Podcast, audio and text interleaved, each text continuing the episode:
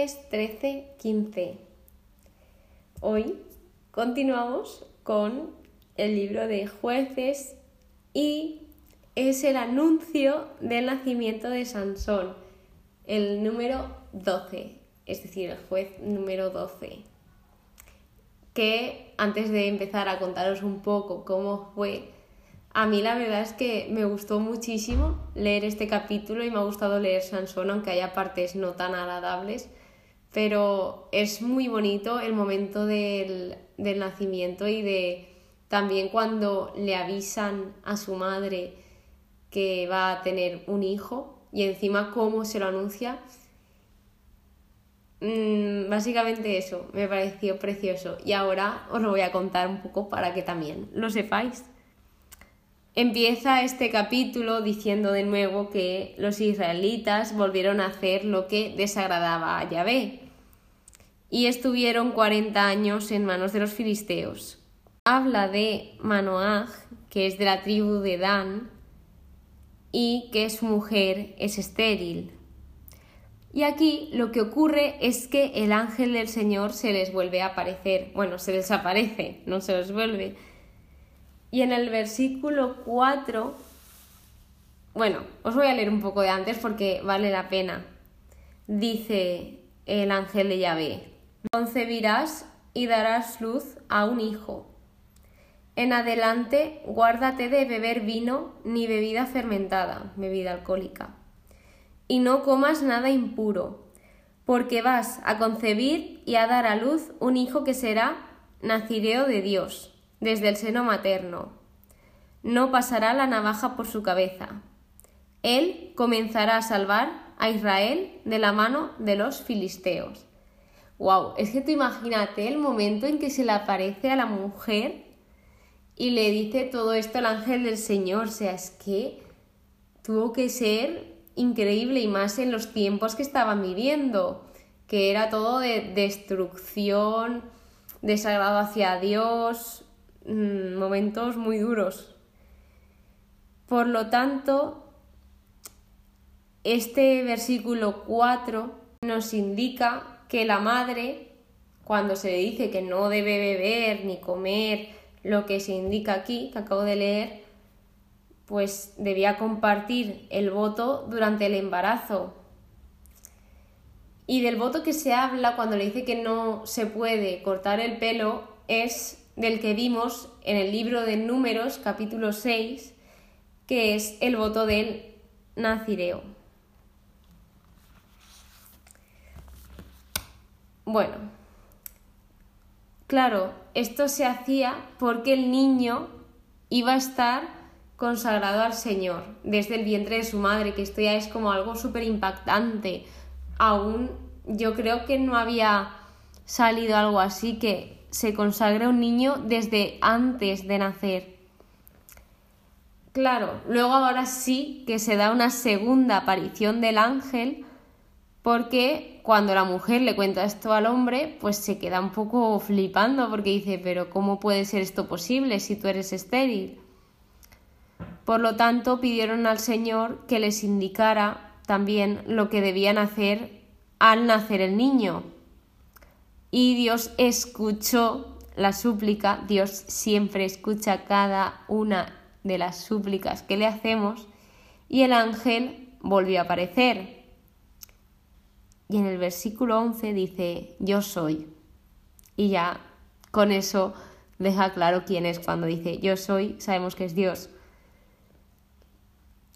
Algo que me llamó la atención aquí fue que primero Manoaj no sabía que era el ángel y luego va y sí que ya se da cuenta. Sí que es verdad que Manoaj le pregunta el nombre y le dice el ángel, ¿para qué preguntas por mi nombre? Es misterioso. Que en otras traducciones no aparece misterioso, sino admirable. Y en un estudio bíblico pone que muestra a sí mismo ser Jesús, al tomar el nombre de admirable. Claro, yo esto se supone que no lo sé porque sale mucho más adelante en la Biblia, pero en ese estudio bíblico ya estaba indicado, así que os dejo eso como curiosidad, que aún nos queda mucho para llegar a esa parte. El capítulo 14 se titula Sansón se casa con una filistea. Y de aquí no sabéis la cantidad de cosas que se puede extraer.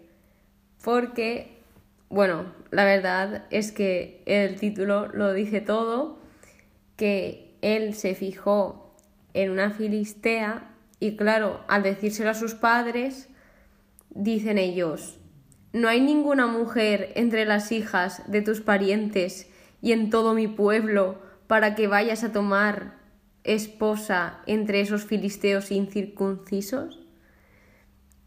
A pesar de que sus padres le están advirtiendo, Sansón se pone cabezón y él quiere casarse con ella. Él no ve otra cosa, él solo ve que está enamorado de ella y él solo se quiere casar. Le da igual todo lo demás. ¿Para qué pensar si él puede casarse? Y esto conlleva a un riesgo, el no pensar tus decisiones y más cuando el matrimonio es la decisión más importante de tu vida porque es tu futuro, es la persona con la quien vas a formar tu futuro y vas a tener tus hijos. Mm, o sea, es que era una decisión hiper fuerte, pero Sansón solo se guió por el deseo. Y claro, esto desencadena en una serie de hechos y tiene unas consecuencias. Aquí nos podemos ver identificados muchas personas en que, claro, yo veo a alguien, ay, qué guapo, ya me gusta, me he enamorado, pero claro, también tienes que tener en cuenta cómo es. En mi caso, yo soy católica, yo soy cristiana. Entonces, claro, también me dirían eso, porque de todas las personas que hay en el mundo, ¿cómo no va a haber alguien hecho para mí? Entre comillas, por así decirlo. Y claro, los padres estaban asustados porque sabía lo que conlleva todo esto. ¿Que se puede? Claro que se puede. Pero, ¿a qué precio? Entonces, los padres lo único que querían era el bien de su hijo y que decían que había una barbaridad de mujeres mm, de, pues, de sus mismas creencias, de su mismo yugo, por así decirlo, y él no, él se fijó en todo lo contrario, en algo que le iba a alejar de Dios 100%. Entonces, claro, se ve que luego pone que así lo había dispuesto el Señor. Y esto los padres no, no lo entendieron, pero que así lo había dispuesto el Señor. Dios sabía también qué debía hacer a través de ese matrimonio y a través de esa decisión. Entonces sabemos que algo bueno va a salir del matrimonio. Y más tarde relata la historia de Sansón con un cachorro de león que le sale al encuentro y le ruge. Claro, yo cuando leí esto dije, esto es, yo lo hubiese sentido como una señal de Dios advirtiéndome dónde me voy a meter. Y el león como que lo utilizó para parar. Esto es algo mío, que yo cuando lo leí lo sentí así. Pero claro, si estás tan enamorado tú eso ni lo percatas. Pero bueno, la historia no va por ahí. La historia va en que luego coge Sansón y lo desgarra. ¿Y qué consecuencias tiene esto? Que él viola el voto de Nazareo. Porque un nazareo jamás debe tocar un cadáver. Entonces él ahí estaba siendo desleal a su voto de Nazareo. Pone que en los huesos del león se encontraba un enjambre de abejas con miel y después de todo esto sacamos que una persona puede tener un don maravilloso del Espíritu Santo, pero ser espiritualmente inmadura, que es lo que le pasaba a Sansón. Sansón tenía el don del Espíritu Santo, pero en este momento estaba siendo bastante inmaduro. Y ahora nos adentramos en el enigma de Sansón. No lo he dicho, lo voy a decir ahora, pero Sansón siempre se nombra en algunas canciones la fuerza de Sansón y claro, yo decía, seguro que es alguien importante. Y míralo, aquí está en la Biblia es que me encanta aprender y leer la Biblia porque descubro tantas cosas y entiendo tantísimas cosas que no os las podéis ni imaginar. Y bueno, bueno, bueno, vamos a continuar, vamos a continuar, porque Sansón pone un acertijo que deben de resolver los filisteos en siete días. Y el acertijo dice así, del que come salió la comida y del fuerte salió la dulzura. Yo no lo entendí, pero sí que luego, leyendo el contexto, supe que la primera parte del que come salió la comida se refiere al león y del fuerte salió la dulzura se refiere a la miel. Como he explicado antes, que lo he dicho y no lo he comentado. Pero bueno, ahora os lo comento, no pasa nada. Bueno, pues tenían siete días para resolver esto y se apostaron 30 vestidos bueno, 30 túnicas y 30 mudas. El cuarto día, los filisteos ya estaban que se subían por las paredes porque no tenían ni idea de lo que quería decir este enigma. Por lo tanto, lo que hacen es ir a sobornar, barra amenazar a la mujer de Sansón para que descubra la solución. O sea, en vez de ellos pensar, dicen, ya no puedo más, no sé qué más pensar, ala, pues vamos a amenazar a la mujer de Sansón y así que nos lo suelte. Claro, Sansón le suelta a la mujer. No se lo he explicado ni a mi padre ni a, ni a mi madre y te lo voy a explicar a ti, pero así se lo suelta. Es que antes no lo he dicho, pero cuando él hace todo esto con el león, como estaba violando su voto, no se lo contó, pone literalmente que no se lo contó ni a su padre ni a su madre. Yo eso no lo entendía hasta que me he metido a investigar esos versículos y ya lo he entendido. Que era claro, al tocar el cadáver del león incumplía el voto. Bueno, y se ve que insistió tanto, tanto, tanto que finalmente se lo dijo. Porque se ve que la chica, pues era muy cansina, era muy pesada. Y al final ya, claro, realmente la habían amenazado. Y bueno, día 7 ya se lo explica antes del momento del fin y se lo cuenta ella a los filisteos. Por lo tanto, los filisteos resuelven el enigma, el acertijo, pero Sansón se enfurece tanto y al final la mujer fue dada a uno de los compañeros que esto queda un poco así por el aire porque no explica ni por qué.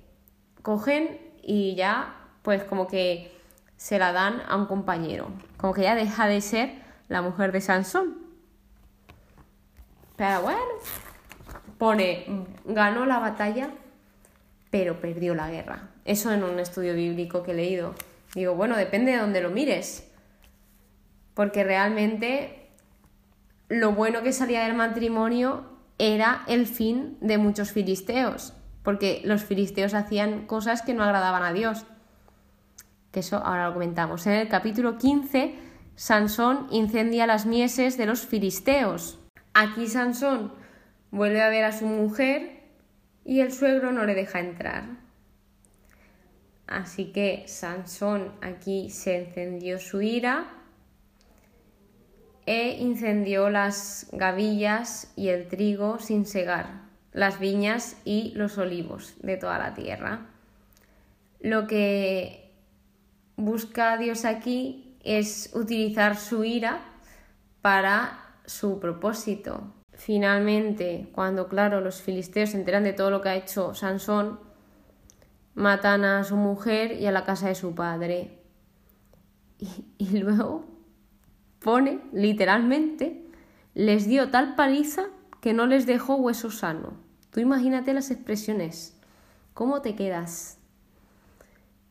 Lo último que narra este capítulo es la quijada del asno, que os invito a que lo busquéis en Google porque telita, telita, menudo instrumento.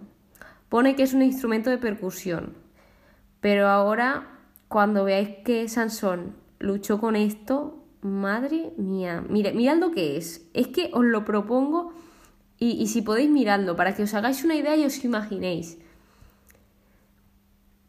30.000 hombres de Judá fueron a por Sansón y mató a mil hombres con la quijada del asno. Algo a destacar es que Sansón fue el único juez que peleó solo.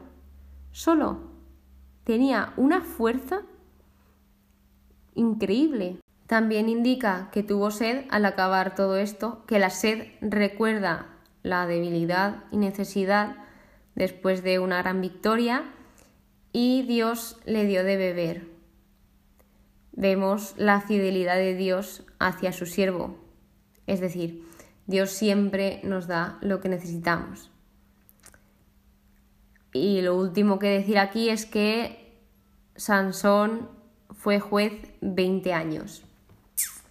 Con esto acaba el capítulo de hoy. Espero que os haya gustado, que hayáis aprendido esta historia, porque aún queda Sansón, aún queda un poco más de historia de Sansón, que es alucinante.